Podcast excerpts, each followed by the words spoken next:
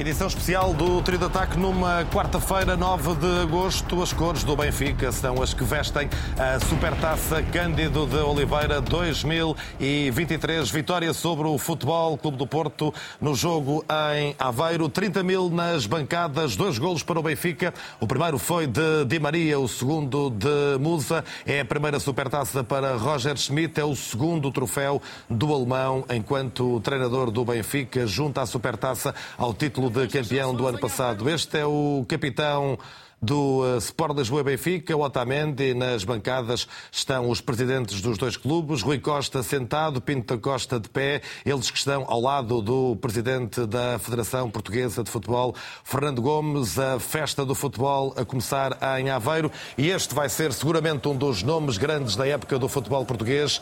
Di Maria, ele que regressa ao Benfica no ano em que foi campeão do mundo de futebol pela Argentina e ele que exibe ali com orgulho uma camisola já alusiva a esta vitória do Benfica na Supertaça. Os abraços entre os encarnados, a desilusão que veste as cores do eh, Futebol Clube do Porto.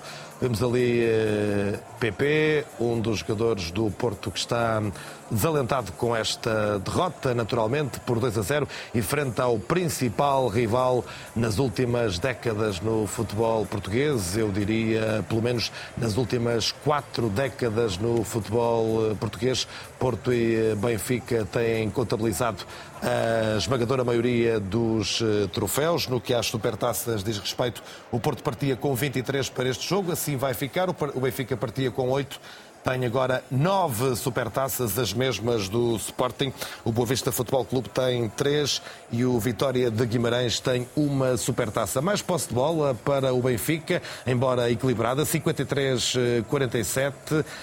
Dois golos para o Benfica, que teve uh, sete remates enquadrados, apenas dois remates enquadrados do Futebol Clube do Porto. E isto também, Matilde Fidalgo, tem muito a ver com aquele hum, pormenor, que é sempre um por maior no futebol, a definição e o momento da decisão.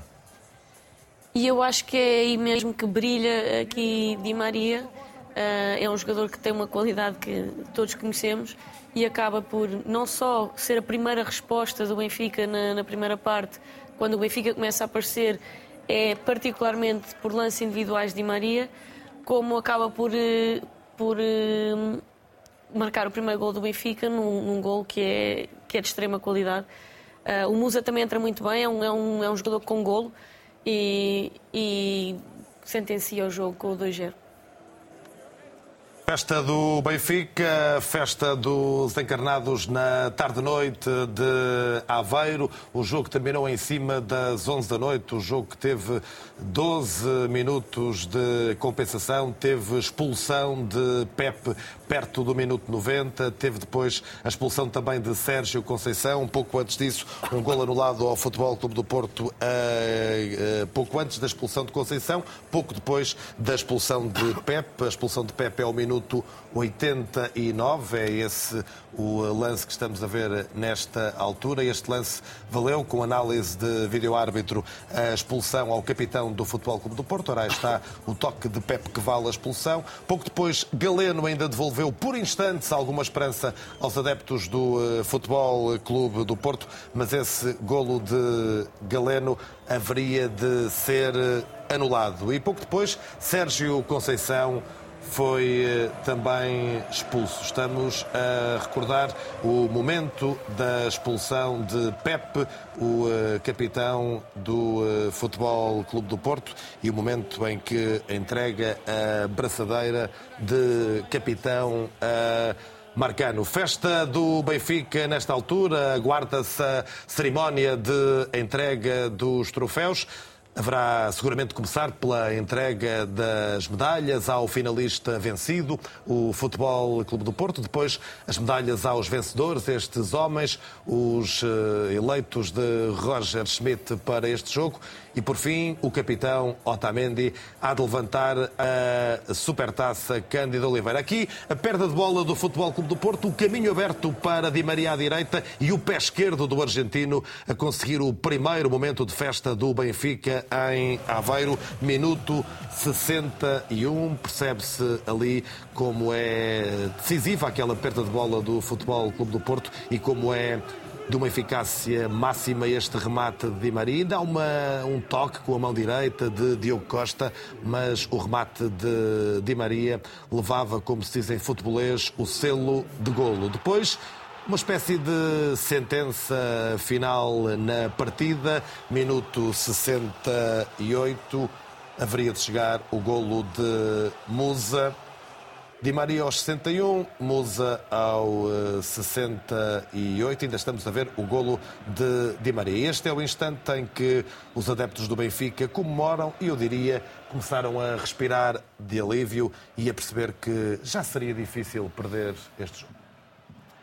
Bem, antes de mais nada, e agora que estamos dentro do programa, boa noite a todos. Já, já saudei a presença do Álvaro Magalhães antes do jogo, agora saúde a Matilde Fidalgo.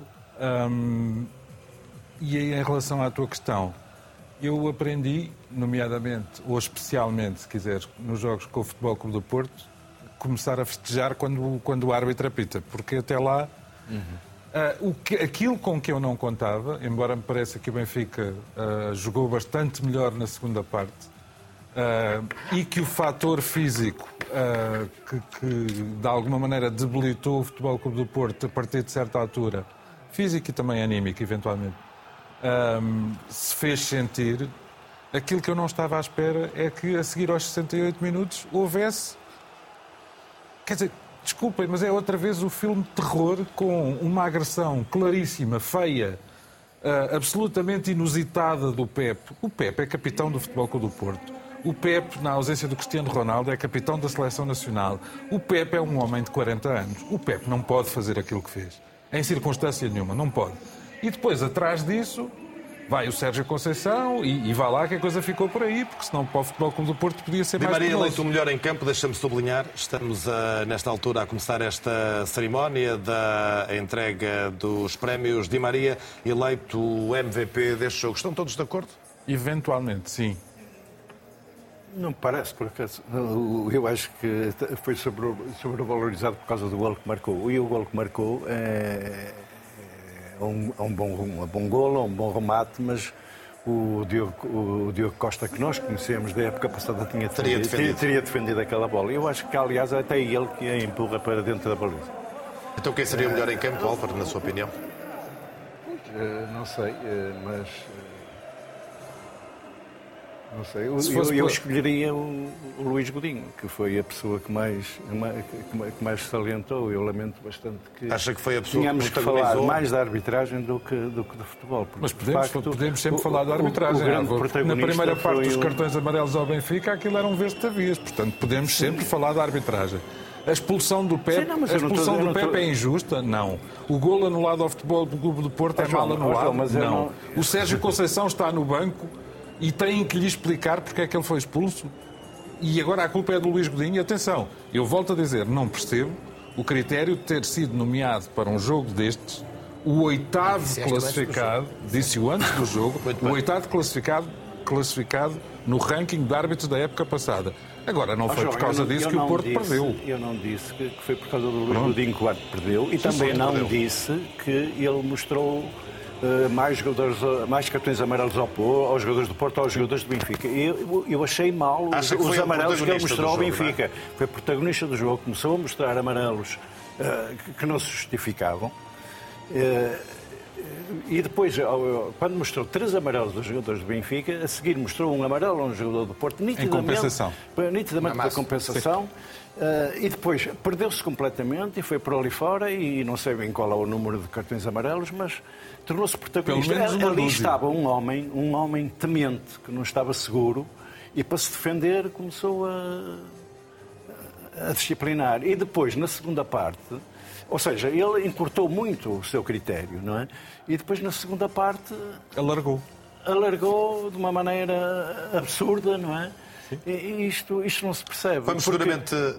O, o, nós vamos ter um comentador, um comentador de arbitragem aqui uh, no Daqui jogo, pouco, o Pedro sim. Henriques, não é? Sim, sim. Uh, que certamente fala, falará disso, mas uh, isto é um mal do, do, do, futebol português, que é o árbitro, segundo o teórico principal da arbitragem, que era o espanhol Pedro Escartinho, deve ser como ao ar. O árbitro, quer dizer, não se deve dar por ele. E nós aqui começamos um jogo e o, o principal protagonista é sempre o árbitro, aquele senhor que anda ali com os Muito bem, o comentário de Álvaro Magalhães e João Goberna nesta circunstância, neste trio de ataque especial. O João Goberna, como todos conhecem, comentador RTP, adepto do Benfica. Álvaro Magalhães é o convidado especial desta noite, escritor, cronista e também adepto do Futebol Clube do Porto. Neste trio de ataque contamos também com o Nuno Gonçalves, como é hábito, e com a convidada especial Matilde Fidalgo, comentadora RTP de futebol, jogadores do Porto já receberam as eh, medalhas eh, em Aveiro, as medalhas do finalista vencido. Dentro de instantes vão começar a encaminhar-se para o local onde vai ser entrega a, entrega a Supertaça Cândido Oliveira 2023. Os jogadores do eh, Benfica. Estamos em simultâneo com o canal 1 da RTP. E vamos acompanhar também esse momento, testemunhado em direto no local, nas bancadas de Aveiro, pelo jornalista da RTP, Manuel Fernandes Silva. Sendo verdade que o Porto perdeu o campeonato para o Benfica, ou que Sem o Benfica dúvida. ganhou o campeonato, a, a, reta final do Futebol do Porto do ano passado, na época passada, é muito boa. O Porto ganha na luz, recupera pontos ao Benfica e termina com uma vitória na Taça de Portugal. Exatamente. E o Benfica também, Bem, obviamente, termina em festa. Exatamente. Portanto, isso era quase um tira-tamas para ver quem é que saía daqui a, a sequência vitoriosa do Porto que tu muito bem referes, mais a conquista da Supertaça passada, mais a Taça de Portugal, mais de uma inédita Taça da Liga para o Futebol do Porto é óbvio que depois deste resultado o Benfica entra mais forte no, no, no campeonato. Vai chegar ao Bessa e é importante no Bessa reforçar aquilo que aconteceu no jogo de hoje aqui em Aveiro. Já do lado do Futebol Clube do Porto é preponderante reagir rapidamente. E como é que vai reagir rapidamente? Com uma exibição forte e Moreira de Cónegos e tentar vencer a partida em que é, obviamente, favorito. Avançam agora os vencedores, os jogadores do Sport Lisboa e Benfica, numa supertaça para o clube encarnado. Vão recebendo as uh, medalhas. Uh, estão ali Fernando uh, Gomes, também o Fernando Gomes, presidente da Federação Portuguesa de Futebol, também Rival Esteves, o presidente da Câmara Municipal de Aveiro, que recebe este evento, além também do secretário de Estado da Juventude e do Desporto. Sorrisos largos de vários jogadores jogadores, outros eh, nem tanto. Há também muita adrenalina ainda depois eh, deste jogo intenso frente ao Futebol Clube do Porto. Este será, no entanto, com toda a certeza, um momento de celebração para os jogadores do, futebol, do eh, Benfica por esta vitória frente ao Futebol Clube do Porto e um momento também de grande festa dos adeptos encarnados que continuam, esses sim, a preencher meio estádio municipal Verdade. de Aveiro. Nesta altura temos meio estádio vazio, meio estádio meio ainda repleto porque nenhum adepto do Benfica arreda pé antes de ver Otamendi levantar, levantar aquele troféu.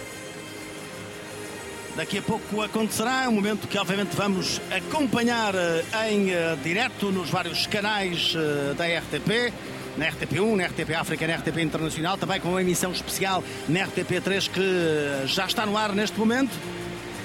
E daqui a pouco Nico Otamendi vai levantar o troféu. Roger Schmidt, segundo troféu conquistado ao serviço do Benfica depois do campeonato vende-se a Supertaça Cândido de Oliveira. Nicolás Otamendi pega no troféu vai erguê-lo. O Benfica é o vencedor da Supertaça Cândido de Oliveira. Nico Otamendi levanta o troféu e a festa encarnada em Aveiro. O Benfica é o grande vencedor do primeiro troféu da temporada. Há foguetes do ar há papéis vermelhos e brancos há festa dos adeptos das bancadas e dos jogadores neste palanque. O Benfica celebra, vence a Supertaça Cândido de Oliveira, triunfo sobre o Futebol Clube do Porto por 2 a 0. Os nomes colocados na ficha dos goleadores são os de Angel Di Maria e que regresso ao Benfica em jogos oficiais e também de Petar Musa, os dois homens que assinaram os golos do Benfica neste triunfo frente ao Futebol Clube do Porto. O Benfica coloca mais um troféu no museu, nona supertaça e faltam poucos dias para o início do um, campeonato. Está tudo a regressar e, obviamente, teremos também muito futebol para ver na hum, RTP, para além da Taça de Portugal, também, obviamente, os jogos da Seleção Nacional. Mas desta noite sobra a vitória do Benfica neste grande clássico que levamos até si em direto. E foi um gosto. Muito boa noite e até breve.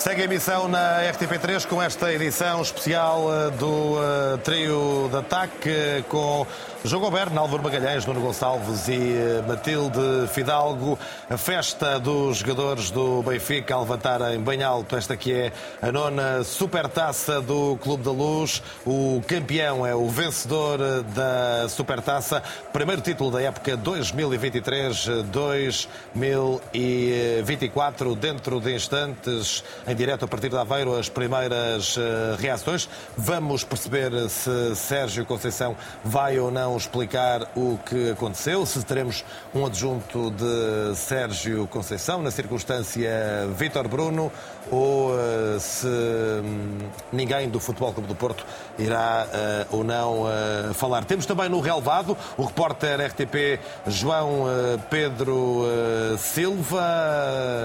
Fico à espera de perceber se nesta altura haverá reportagem em direto com os protagonistas da festa, com os jogadores do Benfica, em direto a partir de Aveiro. Temos agora aqui no relevado Hugo Gilberto, no momento em que os jogadores do Benfica vão mostrando o troféu, a supertaça para os 15 mil adeptos que marcaram presença aqui nas bancadas do Estádio Municipal de Aveiro. Neste caso, temos António Silva com a supertaça na mão. Há pouco, na altura em que uh, foi uh, recebida a supertaça nas mãos de Otamendi, Di Maria quis desde logo pegar na taça nesta segunda vida ao serviço do Benfica, neste regresso ao Benfica de Ângelo Di Maria, do argentino, que foi figura de destaque nesta vitória do Benfica em frente ao Porto por 2 a 0. Não, nós estamos a uma larga distância do local uh, onde estão agora os uh, jogadores do Benfica. Não nos podemos aproximar de todo dos jogadores do Benfica para recolher uh, declarações. Prometeram-nos o Gilberto daqui a pouco que vão trazer aqui, em princípio, da parte do Benfica, mais dois jogadores para falar deste triunfo frente ao Porto por 2 a 0. Vamos então perceber quem fala do lado do Benfica. Vamos também perceber se alguém fala do lado do uh, Futebol Clube uh, do Porto num jogo que teve dois cartões vermelhos ou duas expulsões, o cartão vermelho para Pepe, a expulsão de Sérgio Conceição, 12 cartões amarelos e 39 faltas. Matilde, é muito? É muito e não se justificava. Acho que o jogo poderia ter sido muito mais jogado. Uh, podia ter havido menos intervenção há bocadinho. Falava-se essa questão do árbitro ser protagonista, não, não retirando uh, mérito a alguns jogadores que estiveram bem. Não, foi um jogo animado mais do que um jogo bem jogado, a meu ver. Uh, mas de facto o árbitro. Animado, mas não bem jogado. Exatamente. Também é típico de agosto, às vezes. As equipas ainda não estão, mas é isso, é ainda um não estão a 100% como a Matilde sabe. De não é? início da época, que há coisas a ajustar, o Benfica entrou muito tímido, sem capacidade nenhuma de sair. O Porto a conseguir direcionar sempre a saída de bola do Benfica para o lado direito e já não sem opções. E o Porto acaba por entrar melhor. Depois o jogo, o Benfica entra mais no jogo, o jogo acaba por ser muito partido, mas lá está, não é um jogo de, de extrema qualidade, de grande intrusão entre os jogadores e é um jogo que também, acho eu, uh, acaba por ficar muito parado pela quantidade de faltas que há e condicionado porque os jogadores são amarelados cedo na partida. E depois ficam o resto do jogo a ter que gerir um, ehm, estar amarelados ou não. De facto, na segunda parte o critério ficou um bocadinho menos menos estreito, mas ainda assim acho que, que não se justificavam tantas faltas. Não me pareceu que o jogo tivesse que parar tantas vezes, muito menos que tivesse de ser sancionado tantas vezes. Se o árbitro tivesse ouvido o capitão do Benfica ontem, talvez a coisa tivesse corrido de uma maneira diferente. O que é que ele disse? O Otamendi pediu para o árbitro não interromper tanto o jogo é como verdade, é costume. E tinha razão. E tinha razão. Recuperamos o momento da expulsão de Pep. Vimos há pouco o lance que foi analisado por Luís Godinho eh, no uh, VAR. E sem embargo, daqui a pouco ouvirmos o Pedro Henrique, especialista RTP em arbitragem, sobre os vários lances. A expulsão é justa? Eu acho que sim. Acho que aliás, se o árbitro tivesse mantido o mesmo critério na primeira e na segunda parte, já houve um lance em, que. Pep poderia ter visto o segundo amarelo, não seria nunca uma expulsão direta, mas aqui é, é, é agressão e a agressão não tem, não tem duas formas de ver, é cartão vermelho. Eu acho que está certíssimo. De acordo, Álvaro? Sim, completamente de acordo. Eu acho que o Pep tem que aprender, eu ia dizer aprender, mas ele já não vai que aprender, mas tem que enquanto chegar tem que refriar aqueles ímpetos, porque aquela, aquela falta foi completamente gratuita e absurda. E, a bola já tinha inútil. Mas depois se fosse um, uma jogada de perigo... Exatamente, uma, uma, uma coisa Agora, na linha lateral, a bola já tinha saído Sim. e mesmo assim, toma, é, lá, é toma lá que esta do teu. É mesmo um, um impulso assim. Aqui estamos a ver o momento em que o Sérgio Conceição aparentemente diz ao quarto árbitro: não saio, uh, não saio. Terá sido algo que naturalmente disse uh, de uma forma intempestiva, no habitual calor do jogo, depois, inevitavelmente, passados dois ou três uh, minutos acabou uh, por sair. O árbitro Luís Godinho vai falar com o capitão do Porto, que já era marcano, porque Pep uh, já tinha sido expulso. Estamos aqui a acompanhar a sequência. E eu creio que é marcano, que depois uh, vai falar com Sérgio Conceição, dizer-lhe algo que Sérgio Conceição sabe, ouve e aparentemente ainda levará outra mensagem para a, a equipa de arbitragem. Estamos a tentar uh, fazer aqui uma espécie de historial deste momento Marcando mais ou menos uh, inusitado. Uh... É, cá está. Tinhas razão. Há uma mensagem de volta que é aquela coisa do daqui não sai. O chamado Correio Marcano, não é? E, e, e depois caso, tudo, Correio Azul tudo acabou por, por se resolver. Não terá sido uma mensagem de Correio Azul porque não foi assim tão não rápida, não, não, não é? Rápido. Mas, uh, mas acabou por, uh, acabou por uh, levar a carta não a Garcia, mas a Sérgio Conceição e, eh, e o treinador acabar por eh, sair do banco e eh, dirigir-se para a bancada de onde viu os últimos minutos deste jogo, que terminou com derrota do Porto por 2 a 0, com a atribuição do troféu da Supertaça, do título da Supertaça ao Benfica. Vamos ouvir um protagonista do jogo, o melhor em campo, Di Maria. Di Maria, muito boa noite. Antes de mais, parabéns viveu muitas emoções nos últimos meses. Foi campeão do mundo, entretanto regressou ao Benfica e hoje, no primeiro jogo oficial, conquista mais um título. Conte-nos o que é que era isto que imaginava neste regresso ao Benfica. Bueno, eh, imaginaba esto, la alegría de ganar un título que me faltaba con el Benfica. Era un título que, que me faltaba, tenía los otros dos, me faltaba este. Hoy lo pude conseguir en mi primer partido darle una alegría a toda esta gente que viajó seguramente de Lisboa a apoyarnos. Eh, el cariño cuando llegamos al estadio de la gente afuera nos dio la fuerza para, para jugar este partido que no era fácil, era un partido muy difícil donde al primer tiempo nos costó muchísimo y el segundo tiempo pudimos hacer la diferencia porque tenemos jugadores con muchísima calidad y bueno, creo que se dio el resultado que queríamos. Imagino que não tivesse dúvidas quando quis regressar ao Benfica, mas eh, este, todo este apoio que teve aqui em Aveiro, esta formação do Benfica e este título dão-lhe ainda mais força para a decisão que aos 35 anos resolveu tomar de voltar a Portugal e ao Benfica? Não, nunca tive nenhuma, nenhuma dúvida de volver ao Benfica. Sempre foi algo que tuve em minha cabeça desde o dia que me fui.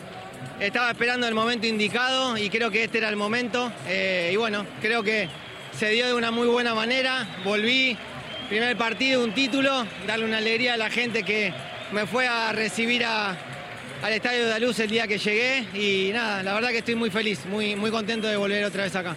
Antes de o libertar, explique-me o lance do gol. Já tinha tentado, minutos antes, tentar colocar a bola ali junto ao poste, ao poste direito do Diogo Costa. À segunda conseguiu mesmo. É capaz de descrever como é que tudo ocorreu? Não, sim. Eh, sabíamos que, que iba a ser difícil. Eh, en el segundo tiempo tuvimos más espacio.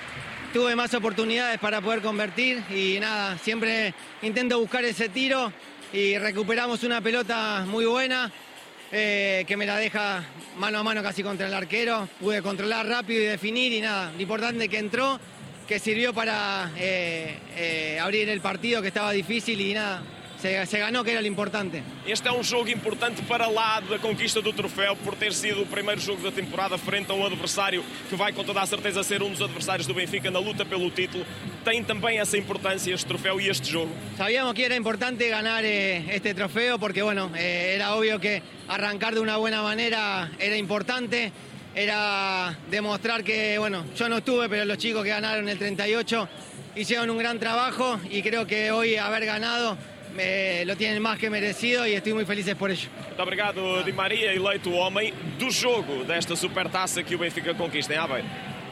Daqui a instantes vamos também ouvir Roger Schmidt e a indicação que nos chegou também por parte dos dirigentes federativos é que ninguém do Futebol do Porto estará eh, presente eh, nesta zona de, de entrevistas rápidas na Flash Interview. Para esta informação do Marco Hélio. Está o vaticínio que eu tinha feito corresponde. Muito bem. Uh, não há Futebol Clube do Porto na zona de entrevistas rápidas. Haverá Roger Schmidt dentro de instantes. Enquanto víamos o golo de Di Maria e ouvíamos as palavras do argentino, uh, Matilde comentava a recepção e o remate do uh, Di Maria. É que não é, o remate é um, é um bom remate. Efetivamente, o Diogo poderia ter feito um bocadinho melhor, talvez. Ou aquele Diogo Costa, que Exatamente. é hoje um dos três ou quatro melhores guarda-redes do mundo, muitas vezes apanha estas bolas, não é?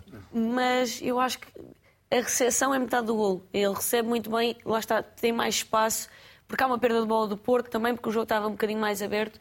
Tem mais espaço para conseguir receber a bola, mas recebe muito bem, de pé esquerdo com a parte fora do pé. Pronto, com uma qualidade que o caracteriza mas não, pronto, acho que o, o que eu estava a querer salientar não é só a curva da, do tá remate. Uhum. É Vamos ver de vários ângulos agora. É toda a ação que ele tem. Um... Como prepara o remate, Exatamente. Prepara o remate num, num toque. Num toque. Sim, não tem muito tempo para preparar. Eu acho que a preparação até foi melhor do que o Ora, vamos lá ver. Não, eu, eu poderia. Aqui, este ângulo vê-se melhor. Este ângulo, tentar este ângulo. explicar aqui, como é que isso é faz, mas acho que é impossível explicar mais do que ele está a fazer. Mas vê-se bem aqui também com, parte fora do vê-se bem aqui que o Diogo também dá com a, com a mão na bola.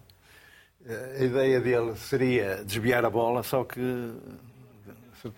é ali um toque que parece com o antebraço, não é? Exatamente, Quase que... É com o punho, com o punho. Está uma bola que está aí perfeitamente ao alcance do, do Diogo, tanto que ele toca-lhe. É? Certo. Mas ao, ao, contrário do que acontece com, com aquilo que Roger Schmidt vai, vai dizer, eu acho que este gol não precisa de tradução é Di Maria. Di Maria é isto. E é isto que, mesmo que seja uma vez por jogo, e neste caso até, até, ele até fez mais, mas mesmo que fosse só uma vez por jogo, este é o valor acrescentado de Di Maria no Benfica. Portanto, eh, seja bem-vindo de volta à casa.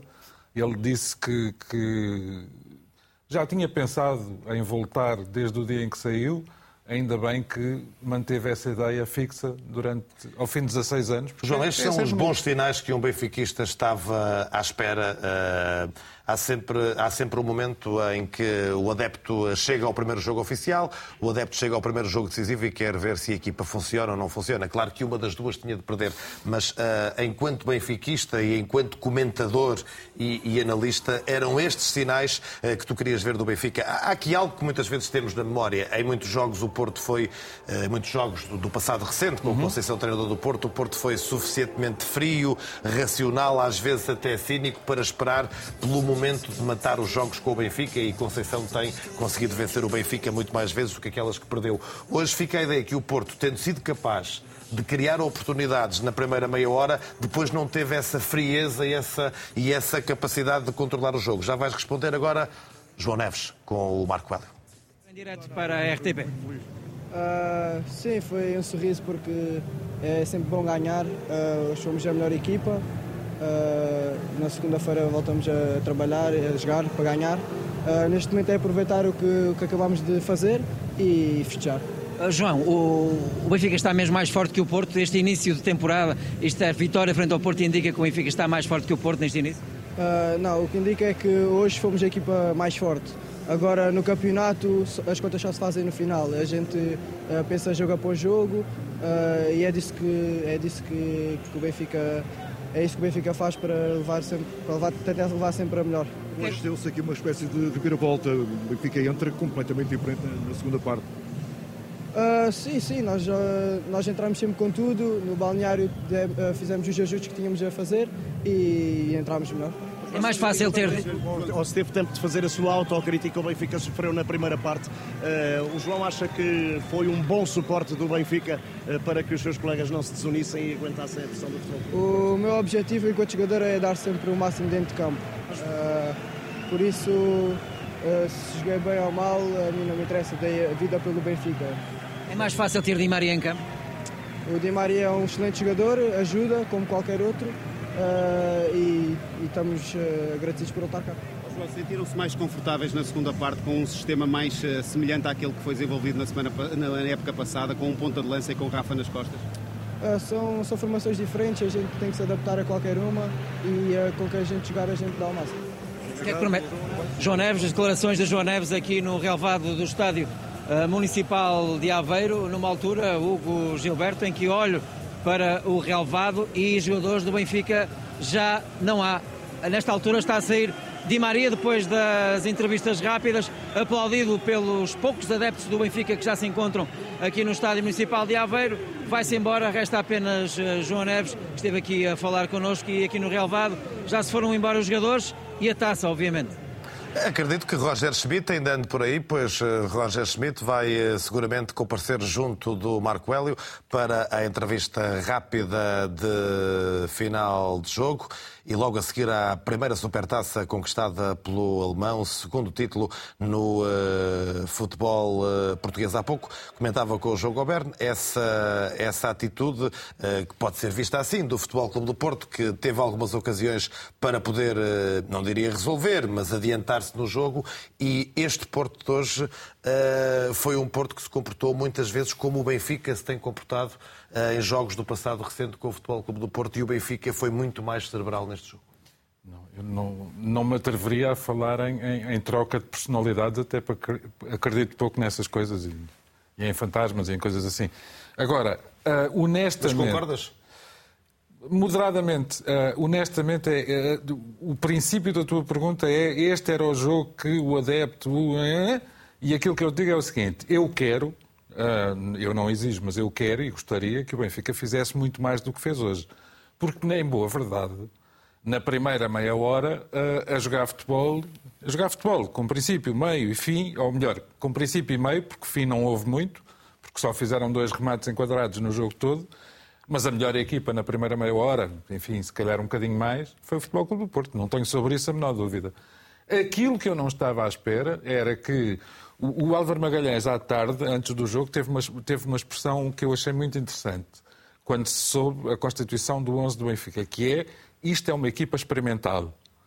E de facto, e de facto, e de facto, houve ali experiências que eu acho que não resultaram por aí além. Enquanto a equipa experimental esteve em campo, o Porto foi sempre superior e, podia ter ganho. Sim, ali, ali no eh, final as da coisas, parte... As coisas mudaram quando o Roger Smith devolveu o Benfica ao Benfica habitual. Eh, ou seja, passou a jogar da maneira habitual como ele sempre joga, que é com 4, 2, 3, a apoiar ponta de lança e, e uma referência atacante. Ou seja, quando devolveu a equipa a sua identidade. identidade. Não, e, e percebeu-se que a ideia da mobilidade à frente é uma ideia eh, muito simpática. Rafa, mas não funcionou. É uma ideia muito simpática, mas que o Rafa, como a Matilde de resto já disse, o Rafa é muito melhor como segundo avançado claro, e a aproveitar a profundidade e a, e, a, e a, correr com a velocidade que pouco mais gente tem do que estando ali amarrado quase na posição de ponta de lança. O Di Maria precisa de liberdade, também não podia ser o homem da área. Portanto, eu acho que o Peter Musa vai ser dos jogadores mais discutidos durante a época toda. Se é, se não é, se é tão bom como o Gonçalo Ramos, se não é tão bom como o Gonçalo Ramos, e por aí fora pouco me importa. Uh, uh, hoje acho que. Mas esta é aquela velha história, como quando o Gonçalo Ramos, frente à Suíça, substituiu o Cristiano Ronaldo e marca três golos e já só se falava no Gonçalo Ramos, hoje também se fala do Musa e do Di Maria, não é? E, e não, e, se não, futebol estas coisas. Não, não é? E com a inteira justiça. Fala-se do Musa porque ele devolveu uma certa identidade, eu concordo Exato. com o Álvaro ao Benfica. Deixa-me dizer que, com todos os excessos de voluntarismo próprios de quem tem 19 anos, para mim, o melhor jogador do Benfica na primeira, na primeira parte foi exatamente o menino João Neves. O problema dele foi ir a bolas demais, mas, mas o, o, o, em defesa dele, podemos dizer que se não fosse ele também ninguém lá ia. Portanto, a, a, aquele meio campo, eu acho que o Cockchu esteve uns furos abaixo da minha expectativa, embora tenha uma assistência maravilhosa para, para, para o Di Maria. Agora, o João Neves foi vital como, como como dínamo, como, como combustível para aquele meio campo, porque aquilo a certa altura estava um bocado perdido. Matilde, há pouco eh, a Matilde uh, sublinhava aqui a tal recepção uh, do, do Di Maria, a tal recepção orientada para aquele golo eficaz e que abriu caminho à vitória do Benfica. os dois momentos do, do golo têm aquela, aquela metáfora do copo meio cheio e do copo meio vazio. Portanto, a eficácia do Benfica naqueles dois momentos, a recuperação das duas bolas, que são, simultaneamente, duas perdas de bola do Futebol Clube do Porto em locais, como se costuma dizer, proibidos para se perderem a bola. Exato, mas isto também. É, eu acredito que o Porto perdeu um bocadinho uh, uh, a tranquilidade com que encarou a primeira parte, mas o Benfica soube pressionar melhor na segunda parte Sem para dúvida. induzir estes erros. Seja, não é um erro não forçado. Apesar de que, especialmente no segundo golo, uh, o Marcano acaba por sair e não recuperar a tempo. E isso é o espaço que, que Musa tem. Ao ponto que o primeiro golo é também de um rasgo de, alguma, de algum mérito individual de Di Maria. Não que Musa não tenha mérito no, no gol que faz, mas há um espaço grande que ele consegue encontrar na área, um bocadinho por demérito de Marcano que não consegue recuperar depois. Então vamos olhar os dois golos. Vamos começar pelo, pelo primeiro golo e pela forma como o Benfica recupera a bola e, eh, e a seguir temos o golo de Di Maria.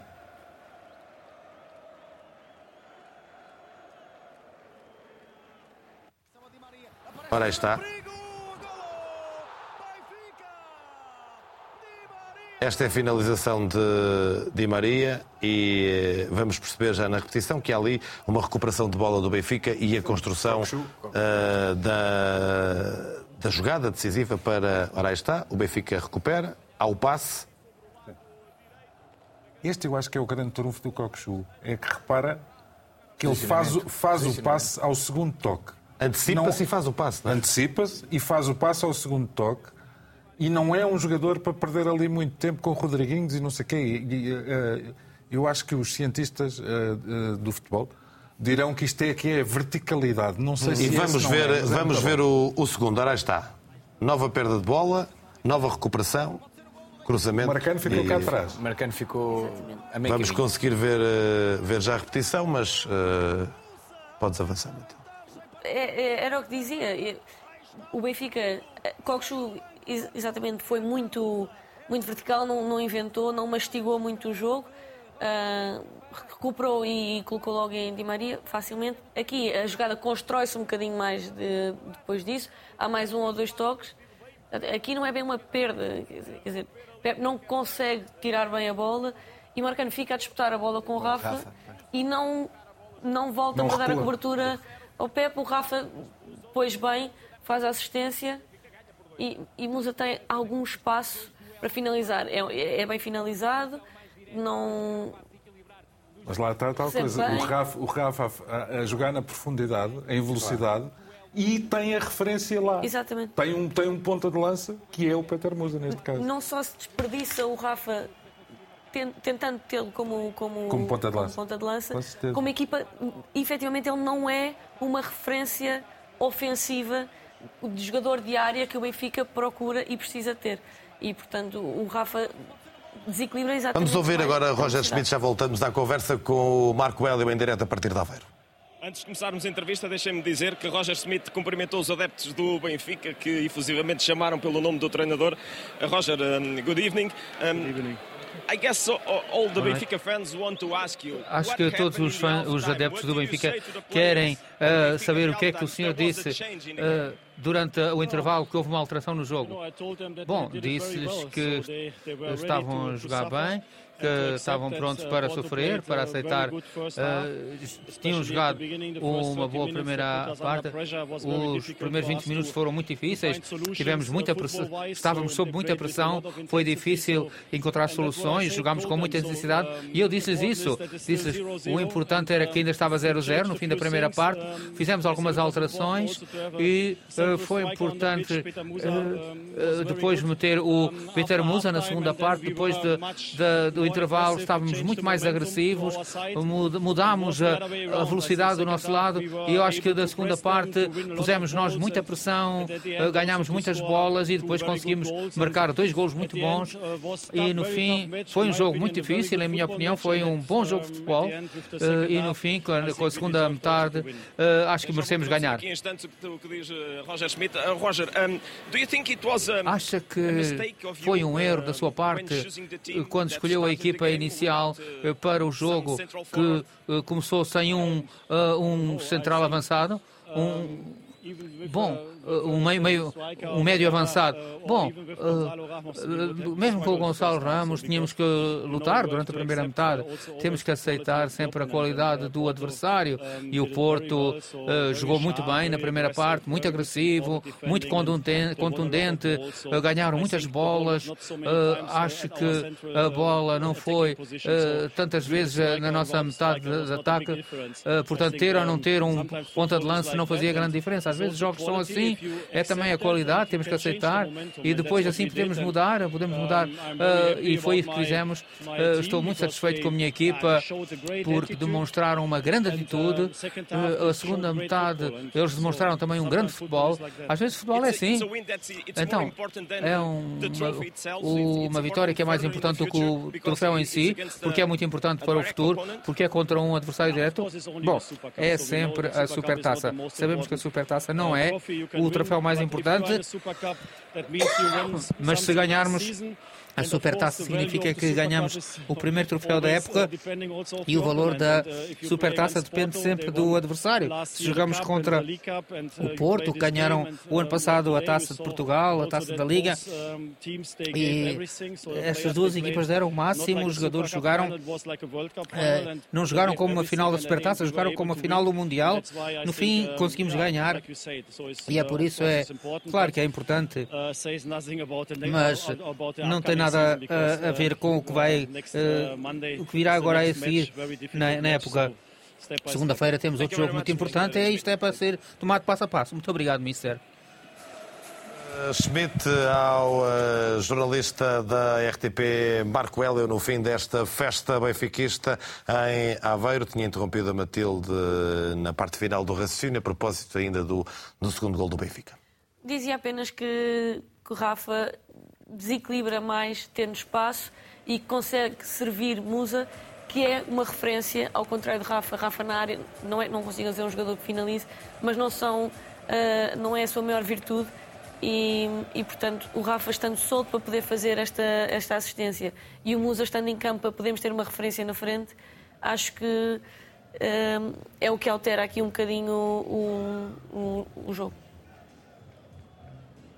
Benfica que entrou em campo uh, com uh, Vlaco Dimos, Bá, António Silva, Otamendi, Ristich, Coxu, João Neves, Auschnes, João Mário, Di Maria e Rafa. Depois fez uh, várias alterações ao longo do jogo. Jurasek, Musa, Florentino, Chiquinho e Schalderup também entraram na parte final do jogo. Esse já entrou depois do minuto 90 e até substituir aquilo que foi considerado o melhor em campo. Uh, Di Maria, sim, depois do minuto 90 e o minuto 100 é depois do minuto 90. Vamos chamar o Pedro Henrique, especialista RTP em arbitragem, para os vários lances e houve vários hoje que merecem alguma reflexão, análise. Começamos pelo lance que ditou a expulsão do capitão do Futebol Clube do Porto.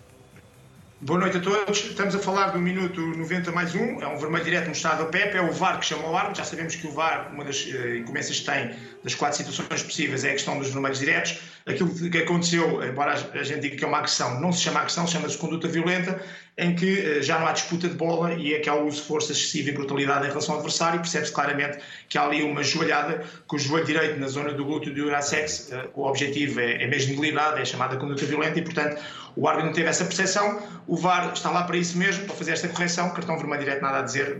Boa decisão, neste caso, com o auxílio do VAR. Boa decisão. Vamos ver um lance que aconteceu pouco antes, eh, em que se pediu um cartão amarelo, que seria o segundo para Pep.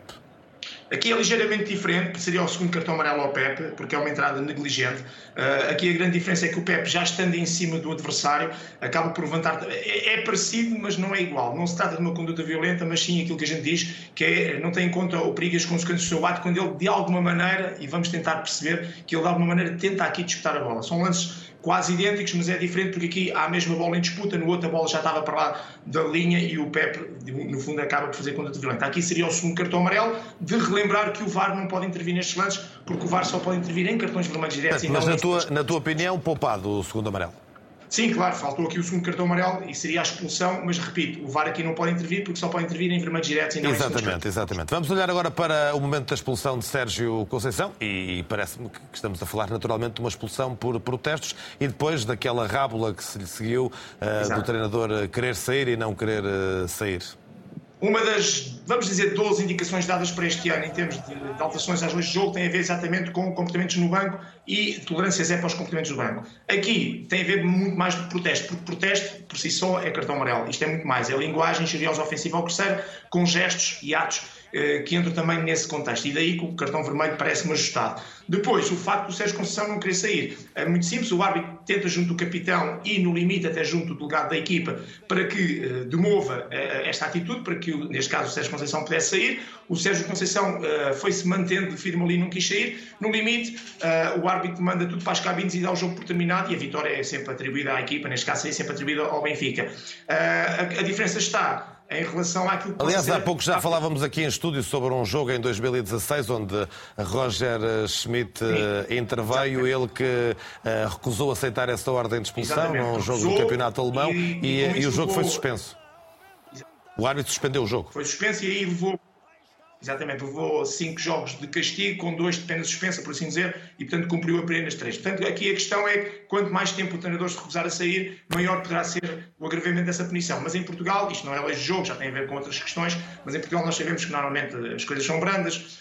Tenho aqui, tenho aqui mais momentos para abreviarmos, eh, mas embora. o João Goberno pede aqui para te fazer uma pergunta e, portanto, João Goberno, tens. Sim, sim, sim. Força, João. Boa, boa noite, Pedro. É o, chato, é o chato do costume, mas só para, só para lhe perguntar, na sequência daquilo que acabou de dizer, se a atitude do Sérgio Conceição também pode configurar um castigo de cinco jogos de suspensão.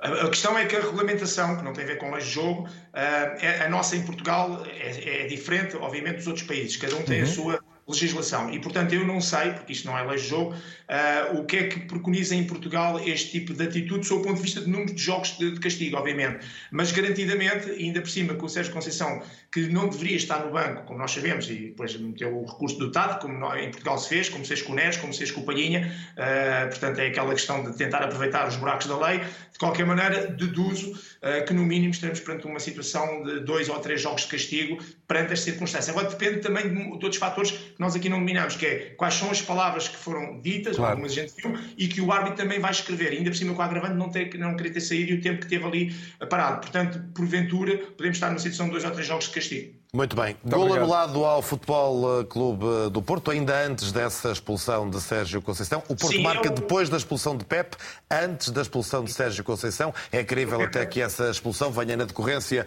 da forma como terá ficado incomodado com, com a anulação do gol o gol é anulado ao minuto 90 mais 2, a questão está no Gonçalo Borges, que domina a bola claramente com o braço direito, e relembro que até, digamos, toda a zona do ombro, até o início da, até ao final da axila, é considerado ombro e zona legal, digamos que desse, do, do deltoide para baixo, da axila para baixo, é considerado, e quando digo da axila, no prolongamento da axila, obviamente, é considerado não. E percebe-se que pela repetição que o jogador do Futebol do Porto, com o braço direito, domina a bola. Ato contínuo, como se deu logo o gol, isto é, isto é o momento de ganhar a bola e ato contínuo, há ali um, dois toques e ao remate, portanto, considera-se que uh, este é o momento, vamos dizer, da transição ofensiva do Porto, isto em linguagem de arbitragem, para dizer que o gol é bem anulado e pode o VAR vir buscar este momento para anular o gol. Muito bem. Outros lances agora por ordem cronológica. Estes foram aqueles que seguramente suscitaram mais uh, contestação e que mexem seguramente com capítulos mais decisivos do jogo. Lances de expulsão, lances de golo uh, anulado. Esse era o golo que poderia devolver alguma esperança aos adeptos do Futebol Clube Porto. Vamos começar agora aqui uh, por um lance com uh, na, na, na primeira parte. Dos 12 amarelos, nós escolhemos dois, que vamos falar rapidamente, que, no meu ponto de vista, foram mal mostrados. Este é um deles. Eh, é uma situação em que o Ristic realmente envolve com o braço direito uh, a zona do pescoço uh, do Otávio. Realmente, para mim, seria só, inclusive, só a infração. Há ali realmente a falta para o livre direto, mas não o suficiente para cartão amarelo. O árbitro começou a apertar o critério desde muito cedo e daí temos estado alguns cartões amarelos errados. e este é um dos exemplos que nós trazemos para dizer que, para mim, seria só livre direto sem cartão amarelo. Depois um lance com Eustáquio. Sim, não havia motivo para pontapé de penalti como foi pedido. O Orsnes, digamos, ao tentar chegar à bola, para já o lance até fora da área, mas o Orsnes a tentar chegar à bola, prensa a bola contra a zona do corpo e do braço direito. Portanto, não há ato deliberado, não há braço em ganho de volumetria. De resto, quem seguiu a RTP e ouviu o nosso comentador Malheira falar, percebeu claramente que ele deu muito bem a explicação de porque é que não seria infração e mesmo que fosse dentro da área, não seria motivo para pontapé de penalti. Depois Taremi e Namazo portanto, estamos a falar uh, uh, ao minuto. peço desculpa. Ao minuto 49, já na segunda parte, o Benfica ah, reclama um penalti por mão sim, sim, ou alegada mão de Taremi e Namazo. Estava aqui a ver agora no salto. Ao minuto 49, o Futebol do Porto, o Benfica fica a pedir ponto de penalti. É uma bola cruzada, a bola bate nas parte, na parte de trás, bate nas mãos, mas nas mãos que estão atrás das costas do Taremi. E isso Estamos é logo, é logo o gesto que o jogador Taremi mostra ao árbitro que não quer jogar a bola deliberadamente com as mãos e, portanto, tem as mãos recolhidas, não as consegue tirar dali e depois vai de ressalto contra o Namaz. E, portanto, mesmo que batesse nas mãos, bate ali entre as mãos e o corpo do Namaz, vinha sempre uma bola de ressalto. E, portanto, não há uh, motivo para pontapé de penalti, não há volumetria, não há gestos deliberados para jogar a bola com a mão. Boa decisão, não havia motivo para pontapé de penalti. Temos ainda mais dois para fecharmos. Uh, outro lance com o Namaz, o, uh, o lance do amarelo. Sim, eh, também para, para dizer que esse lance do Namaz com o Otamendi, que o árbitro mostrou o cartão amarelo, é mal mostrado. Portanto, está na sequência daqueles lances que depois uh, o árbitro interpreta mal. Porque se repararem, o Otamendi, quando pontapeia, o Namaz mete ali a perna esquerda à frente, mas é o próprio Otamendi que pontapeia e que chuta contra ele. Uh, o árbitro foi muito no grito, como costuma dizer hoje. Uh, os jogadores também têm aqui alguma O árbitro tem responsabilidade, obviamente. A arbitragem portuguesa assinala muitas faltas, interrompe por tudo e por nada. É uma forma defensiva que tem, difícil de deixar jogar e privilegiar o contato físico. E depois os jogadores também não ajudam, porque, como vimos em vários momentos, de ambas as partes, qualquer toque, os jogadores enrolam 3, 4 vezes, agarram-se à cabeça como se tivessem sido abalroados por um caminhão e obviamente que isto também não facilita a equipa de, de arbitragem. Neste caso, mal mostrado este cartão amarelo ao jogador do Porto. Muito bem, Pedro Henriques, obrigado por esta análise obrigado. dos principais lances de arbitragem. Vamos até à sala de imprensa do Estádio em Aveiro para ouvir eh, de novo o Roger Schmidt, o treinador que ganhou a Supertaça. Uma excelente equipa, uh, dá outro, o valor da Supertaça passa a ser maior. Portanto, foi Acho, penso que foi um grande, um grande jogo de futebol, uh, muito difícil a primeira parte. O Porto jogou muito bem, uh, pôs muita pressão, jogou com muita intensidade na primeira parte. Tivemos dificuldades em encontrar soluções em termos de futebol, mas o que eu gostei foi que os meus jogadores aceitaram, uh, demonstraram a qualidade para, de sofrer nestes momentos, de defender, tanto na grande área como na pequena área, os momentos mais difíceis. Passados 30 minutos. Uh, as coisas melhoraram. Depois do intervalo, as coisas mudaram completamente. Eu acho que conseguimos uh, pressionar bem, ganhar bolas, ser mais intenso na segunda metade e, uh, e estivemos a atacar muito, criámos muitas oportunidades, aproveitámos bem as oportunidades, fomos eficientes nesses momentos. Portanto, estou muito orgulhoso dos meus jogadores, porque não é fácil jogar contra o Porto, com a qualidade que eles têm, com a intensidade com que jogaram. E então, se no início da, da época conseguimos jogar com essa intensidade e no fim ganhar, é um sinal muito positivo. Estamos muito felizes com esta vitória e, claro, que agora estamos a olhar para segunda-feira já. Olá, boa noite. Estamos ao vivo para a Sport TV. Uh, parece que todos os jogadores sentiram-se mais confortáveis no início da segunda parte. Fez duas alterações, o senhor, durante o intervalo. Agora, o que é que mudou realmente na equipa? Foi a presença do Musa no campo, uh, que fez com que a equipa antiga sentisse mais confiante? Bom, acho que jogámos. O Peter teve muito bem no jogo. Uh, agora, em minha opinião, não foi esse o único motivo. A minha minha opinião, foi uh, o Porto. Temos também que respeitar que eles jogaram uma excelente primeira parte, os primeiros 30 minutos, mas mesmo quando nós jogamos com um, um ponta de lança, com o Gonçalo Ramos ou o Pedro Musa à frente, não havia assim tantas bolas lá à frente. Portanto, acho que a maior parte das bolas eles já as tinham ganho uh, antes, uh, antes de chegar ao último terço. Às vezes o futebol é assim, ou seja, há momentos no jogo, uh, aquele, o momento deles foi o, a fase inicial e depois, como eu disse, as coisas mudaram com o intervalo. É claro que as alterações ajudaram, sem dúvida, mas em minha opinião não foi o fator decisivo. Acho que foi, uh, não foi decisivo em relação à primeira metade, digo, uh, foi mais por causa da qualidade e intensidade uh, do Porto na primeira metade. E depois na segunda metade, o Peter Musa esteve muito bem, como jogador muito intenso, e se olharem para os outros jogadores à volta, também ganhámos muito mais bolas no meio campo. o, João jogou muito bem, depois o Chiquinho também. Portanto, acho que conseguimos controlar também muito bem o, o centro do campo, defender cá atrás também. Depois conquistámos, ganhámos bolas e demonstrámos a nossa qualidade depois de conquistar bolas. Eu acho que essa é a história do jogo, em minha opinião, com duas metades bastante distintas.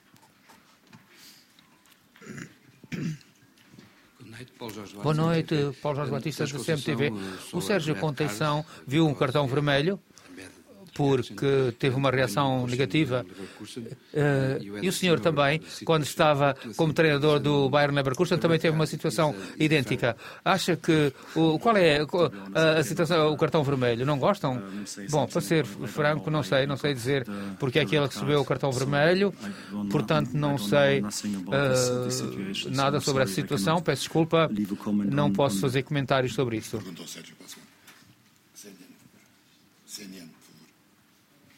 そうしたったら忘れちゃう。Olá, boa noite. João Paiva, da TVI, da CNN uh, Portugal. Uh, gostava de lhe perguntar uh, sobre ter ganho a Supertaça e o ano passado. e o ano passado ganhou o campeonato. Com estes dois troféus, acha que o senhor e a sua equipa estão na, na posição primeira para ganhar novamente o campeonato este ano? Não. A resposta é não. Acho que esta noite sim, ganhámos o troféu. agora amanhã de manhã é outro desafio. Portanto, é muito difícil. Eu sei que agora, depois de estar há um ano em Portugal, sei o difícil que é ganhar a, a, a primeira a Superliga. E, e temos que ter mais pontos que eles. Temos, temos o Sporting, temos o Braga, temos equipas muito boas aqui na Superliga e é preciso ganhar muitos pontos, conquistar muitos pontos. Portanto, eu tenho muito respeito uh, sempre por cada, uh, cada competição. Uh, é claro que a Superliga é sempre a, a, mais importante, ganhar a Liga, mas também na taça, na taça de Portugal também é, é importante. Ou seja, eu acho que temos uh, umas tarefas difíceis nas próximas semanas e, como eu costumo sempre dizer, não, depois de uma supertaça, uh, não somos os favoritos para a, a, a Liga, porque temos 34 jogos, vamos ter 34 jogos à nossa frente. O primeiro já na segunda-feira, que é um jogo difícil, no Boa Vista, e respeito todos os adversários e cada um dos jogos que jogamos. Hello, Mr. Good night. Boa noite, Mr. Uh, o Benfica entered in the match o with a mobile Benfica attack entrou no jogo com um ataque móvel e teve dificuldades na primeira metade sobretudo conseguir ligar uh, os vários setores. Uh, e na segunda metade o senhor fez uh, mudanças, tirou o Ristich, meteu o Musa. Agora, que dinâmica é que tentou ganhar na última fase do ataque? E gostava de saber se aquele ataque móvel vai ser uma opção futura do Benfica. Bom, o que é que significa ataque móvel? Sem sem ponta de lança? Ah, ok. Bom, foi uma decisão para hoje. Acho que já o fizemos algumas vezes na última época, jogar com o Federico como o Frederico Orsens como uh, segundo uh, uh, ponta de lança. A ideia hoje aqui foi procurar espaços por trás da linha de, da última linha deles. perdemos algumas bolas muito cedo para jogar essas bolas, portanto foi difícil para nós. As mudanças foram, para mim, mudanças que precisávamos de um jogador forte no centro, a atacar, e tínhamos a opção também de jogar bolas mais longas e lutar pela segunda bola e eh, ser mais físicos no ataque, na parte central do ataque. Isso foi uma mudança. Outra mudança foi que uh, já tínhamos alguns cartões amarelos uh, e eles estavam muito bons daquele do lado direito e então uh, quis, não queria correr riscos naquele momento, por isso é que também uh, mudei uh, daquele lado. Uh, estes foram os motivos pelas alterações. e mais importante ainda que as alterações, em minha opinião, foi termos jogado com mais coragem, mais intensidade e acreditarmos mais na nossa posse de bola. E, portanto, acho que tivemos uma segunda parte muito melhor e foi por isso que marcámos os dois gols na segunda parte. Hi, Roger. Olá, boa noite, Roger. Gaspar Castro da SIC. Gostava só de perguntar se nos pode falar um bocadinho do uh, desempenho uh, do Coxo e gostava de saber uh, porque é que o David Neres não jogou, porque se foi algum problema físico. Bom, eles jogaram muito bem na segunda metade, não foi uh, difícil entrar num jogo, não foi fácil entrar num jogo como aqueles, com tanta intensidade. Eu acho que ele uh, jogou bem a defender, uh, a atacar também, estou muito satisfeito satisfeito com ele, porque não é fácil. Quando uma pessoa chega ao Benfica e sente-se também um bocado aquela, aquela pressão e aquelas expectativas que há, e depois quando jogamos uma final como hoje, bom, então não é fácil, mas em minha opinião ele saiu-se muito bem e portanto ele agora faz mesmo parte do Benfica, uh, como todos os outros jogadores, como o Coxu e todos os outros. O David Neres, sim, teve um problema físico e por isso é que não pôde alinhar hoje no jogo. E esperemos na segunda-feira já esteja bom.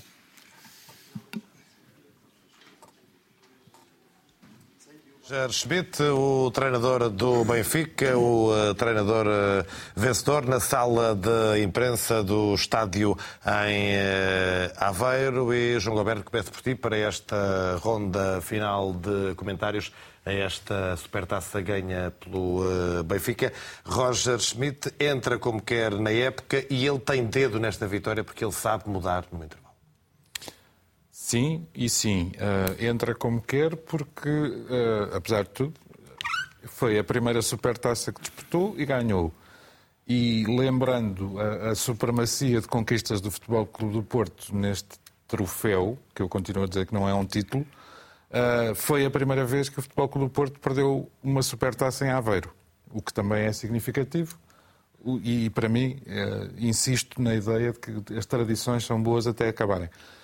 Uh, relativamente ao resto, é evidente, é evidente que, que, Roger Schmidt não vai pôr a tónica numa conferência de imprensa nas mudanças que fez ao intervalo.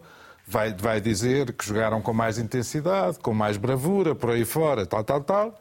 Mas a verdade é que quem, quem a entrada de Peter Musa ou de um avançado de raiz que não fosse Peter Musa é que ajuda a mudar o figurino do jogo. E a juntar a isso, eu acho que uma melhor ocupação de espaços do Benfica, uma melhor execução daquilo que é a pressão alta característica de Roger Schmidt, Portanto, há dedo do treinador, claro Estamos que há. a ver Pinto da Costa a sair agora com Sérgio Conceição, lado a lado o treinador do Porto, o presidente do Futebol Clube do Porto. Porto sai em silêncio, há um sinal simbólico do presidente sair lado a lado com o treinador naquele que é o primeiro jogo da época, também a primeira derrota da época, uma derrota com o Benfica no jogo da Supertaça toda a gente em silêncio, ninguém do Futebol Clube do Porto fala. Ficam as imagens da contestação de Pepe, as imagens da contestação de Sérgio Conceição, a arbitragem de Luís eh, Godinho, árbitro de 37 anos, natural de Borba, árbitro da Associação de Futebol de Évora, muito contestado pelos responsáveis do Futebol Clube do Porto. Sérgio Conceição expulso, Pepe também. O Porto não eh, deixou ninguém eh, marcar presença na sala de imprensa, nem na zona de entrevistas rápidas, nem na chamada zona mista, onde há também entrevistas no final do jogo. João, interrompido, continua.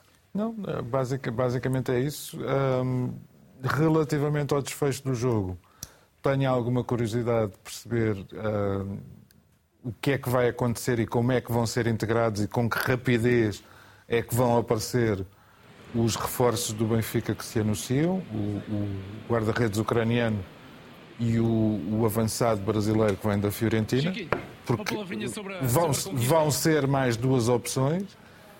E uh, tenho alguma curiosidade de saber o que é que vai acontecer com o Futebol Clube do Porto daqui até ao final do mercado. Gostava, uh, porque acho que é um excelente jogador, que este não tivesse sido o último jogo de Taremi pelo, no, em Portugal, e, e, em concreto no Futebol Clube do Porto, porque, porque acho que ele esteve bastante apagado. Álvaro Magalhães, o Porto precisa de contratar jogadores ou de não deixar sair ninguém? Uh, bom, dizia, ou as duas coisas? Eu acho que precisa das duas coisas. Precisa de renovar aquele meio campo onde há um déficit de qualidade muito grande. Precisa de começar a pensar também a olhar para a defesa, não é? O problema dos laterais continua por, por resolver e se olharmos para o centro da defesa vemos que também eh, há algum... Há experiência a mais, há, diria. Há, exatamente. Há, há senioridade a mais, a mais. E não há segundas linhas à altura para, para, para resolver o problema. Será esta a época a menos de David que, Carmo? A menos que David Carmo, que David Carmo se imponha e apareça. Quanto ao, ao, também lamento que o, Foi a contratação mais cara da história do Porto. Exatamente. Não? Estamos à espera que ele apareça. O Sérgio Conceição também. É pena que não, que não fale no fim, porque eu gostava que alguém me explicasse como é que aconteceu aquela súbita inversão de valores uh, ao intervalo, não é? Porque nós assistimos à primeira parte e a primeira parte que eu me lembro, o Benfica não teve um, um remate à baliza, não teve uma oportunidade de golo, praticamente quase não saía do meio campo. Já se sabia que aquela equipa que, com que começou o jogo era um, era, era um equívoco, não é? E esse equívoco foi corrigido na segunda parte. Mas isto não chega para justificar como na segunda parte. Falta de reação? A falta de reação do Porto. E parecia que eles, as equipas tinham trocado camisolas, porque o que, que estava a acontecer na primeira parte e aconteceu com aquela pressão alta do Porto que não deixava o Benfica sair e como a Matilde explicou, pressionando do lado esquerdo, obrigava-os a sair pelo lado direito, etc aconteceu depois ao contrário. Foi o Benfica que sufocou o Porto e não deixou respirar.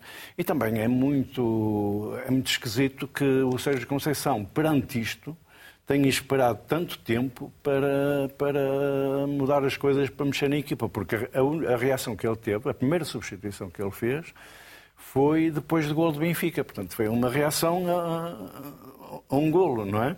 Não foi uma reação estrutural para mudar a equipa, não é? Pronto, o que mais posso dizer? Que espero que, que isto tenha também um lado bom, que é aprendermos a lição de que, de facto, a equipa precisa de, Álvaro, deixe, deixe de alguma só, reparação. Deixe-me só dar-lhe uma ajudinha que eu, que eu acho que, que, se calhar, sintetiza alguma coisa. A última vez, e não foi assim há tanto tempo que o Futebol Clube do Porto foi, foi campeão, no meio campo jogavam o Uribe e o Vitinha. Agora jogam o Eustáquio e o Gruites. Descubra as diferenças. Mas isso eu disse. Comecei por dizer Exato. que havia um déficit é um de qualidade no meio campo. Essa, é? essa descobrir as diferenças. Disse que havia um déficit de qualidade no meio campo, mas também por isso é que foram contratados jogadores como o Alan Varela e o, e o Nico Gonzalez, que, que se calhar chegaram, pois, chegaram um, um bocadinho atrasados. Houve uns que foram embora antes da Supertaça, houve outros que não chegaram a tempo. O Gonçalo Ramos teve que se ir embora antes. Os, os reforços do Futebol Clube do Porto, com exceção do, do Fran Navarro, um ainda não chegou e o outro não saiu do banco. Mas enfim. Bruno Gonçalves, teu uh, uh, balanço final para jogo, primeira parte, segunda parte, reações e pós-jogo aqui com alguns elementos simbólicos. Os meus colegas já falaram sobre, sobre esta ideia de, de, de, de, de troca de camisolas, de troca de, figuras centrais do jogo. Aquilo que o Porto tinha feito bem na primeira parte foi Uma certa bipolaridade das certo, duas equipas, certo. no fim de contas. Contudo, contudo uh, um, parece-me que, que o, o é, é, é, de maior relevância a falta de, de, de, reação ao gol do Benfica por parte do Futebol do Porto, que era uma equipa que muitas das vezes, os dois argumentos que, que muitas vezes se usam para, para, para estes grandes clássicos é, é, é, é, a garra do Porto e é muitas das vezes o medo que o Benfica também tem dessa garra, não é? Que, era isso que, que, que muitas vezes se agarra o adepto portista. O jogo da luz no campeonato. O jogo da luz foi assim, exatamente, exatamente, e o Porto, exatamente. E o Porto toma conta do jogo. Um, agora, eu acho que há aqui um, um, uma parte do jogo que, que, que, não tem a ver com o jogo jogado, tem a ver com esta, com esta expulsão de Sérgio Conceição e esta insistência em querer ficar em campo. Eu acho que nós temos claramente que começar a falar seriamente sobre que tipo de comportamentos é que são estes, como é que são punidos. Falámos aqui há pouco tempo sobre aquilo que aconteceu, curiosamente também com Roger Smith, no, na altura no Bayer Leverkusen, no jogo contra o, contra o Borussia Dortmund, que teve o jogo parado 9 minutos porque ele também não queria sair de campo. Ele foi multado com 5 jogos e 20 mil euros de multa. Eu quero saber qual é que é a coragem uh, da instituição portuguesa que gera o futebol para perceber que tipo de castigo é que vão apresentar a Sérgio Conceição. Até porque, se formos a ver pelo acumulado, um, ehm, a pena teria que ser maior. Salvo erro, é a 25 expulsão Pronto. de Sérgio Conceição. Uh, e depois também há outra coisa que eu gostava de falar sobre, em relação ao Futebol Clube Porto. Eu não sei até que ponto é que o, o próprio adepto do Futebol Clube Porto tem muito, muito mais... Há aqui uma nuance. Uh, há um primeiro momento em que aparentemente o Sérgio Conceição se recusa a sair e depois sai e não foi preciso ser retirado por nenhuma força da autoridade. É? Já Sim, mas, caminho, mas, já mas a RTP mostrou dois, dois Sim, agentes da autoridade a caminho seria, do Banco do Porto. Eu acho que isso seria, isso seria o cúmulo. Isso seria o cúmulo da, da, da, da desgraça. Agora, um, se nós todos queremos uh, vender o futebol português, não é assim que se lá vai. Um, e depois também há uma coisa que eu acho que é importante o adepto do Porto começar a perceber, é que se dá 30 anos para cá a oposição era nula, este ano se calhar não é bem assim. E se calhar vamos ver amanhã André Há eleições em maio de André... 2024. Possivelmente veremos amanhã Andrés Vilas Boas a falar sobre isto e sobre este desnorte que muitas das vezes é, é, é colmatado, lá está, com a raça e com a vontade de ganhar que seja a Conceição, muitas vezes imprime nas equipas, mas que se calhar hum, pode ser que não chegue nesta época. Matilde, uh, olhando para o que produziram as duas equipas neste jogo, quais são os pontos positivos e negativos? Haverá seguramente mais pontos positivos do Benfica, não só pelo resultado, mas porque na maior parte do jogo foi, foi melhor do que o Porto. Mas num raio-x de positivo e negativo às, uh, às duas equipas, o que é que vale a pena destacar? Acho que o Porto entra muito bem e entra um bocadinho dentro daquilo que costumam ser os duelos Benfica-Porto em que o Porto entra mais confiante, com a tal agressividade e determinação, e o Benfica sempre um bocadinho expectante e até amedrontado. Uh, não sei se o fator história, porque a história recente tem sido que o Porto costuma ganhar, do é? Porto, exatamente. Uh, mas depois há efetivamente uh, uma reação do Benfica a partir da meia hora e a segunda parte há uma inversão desta deste domínio em campo.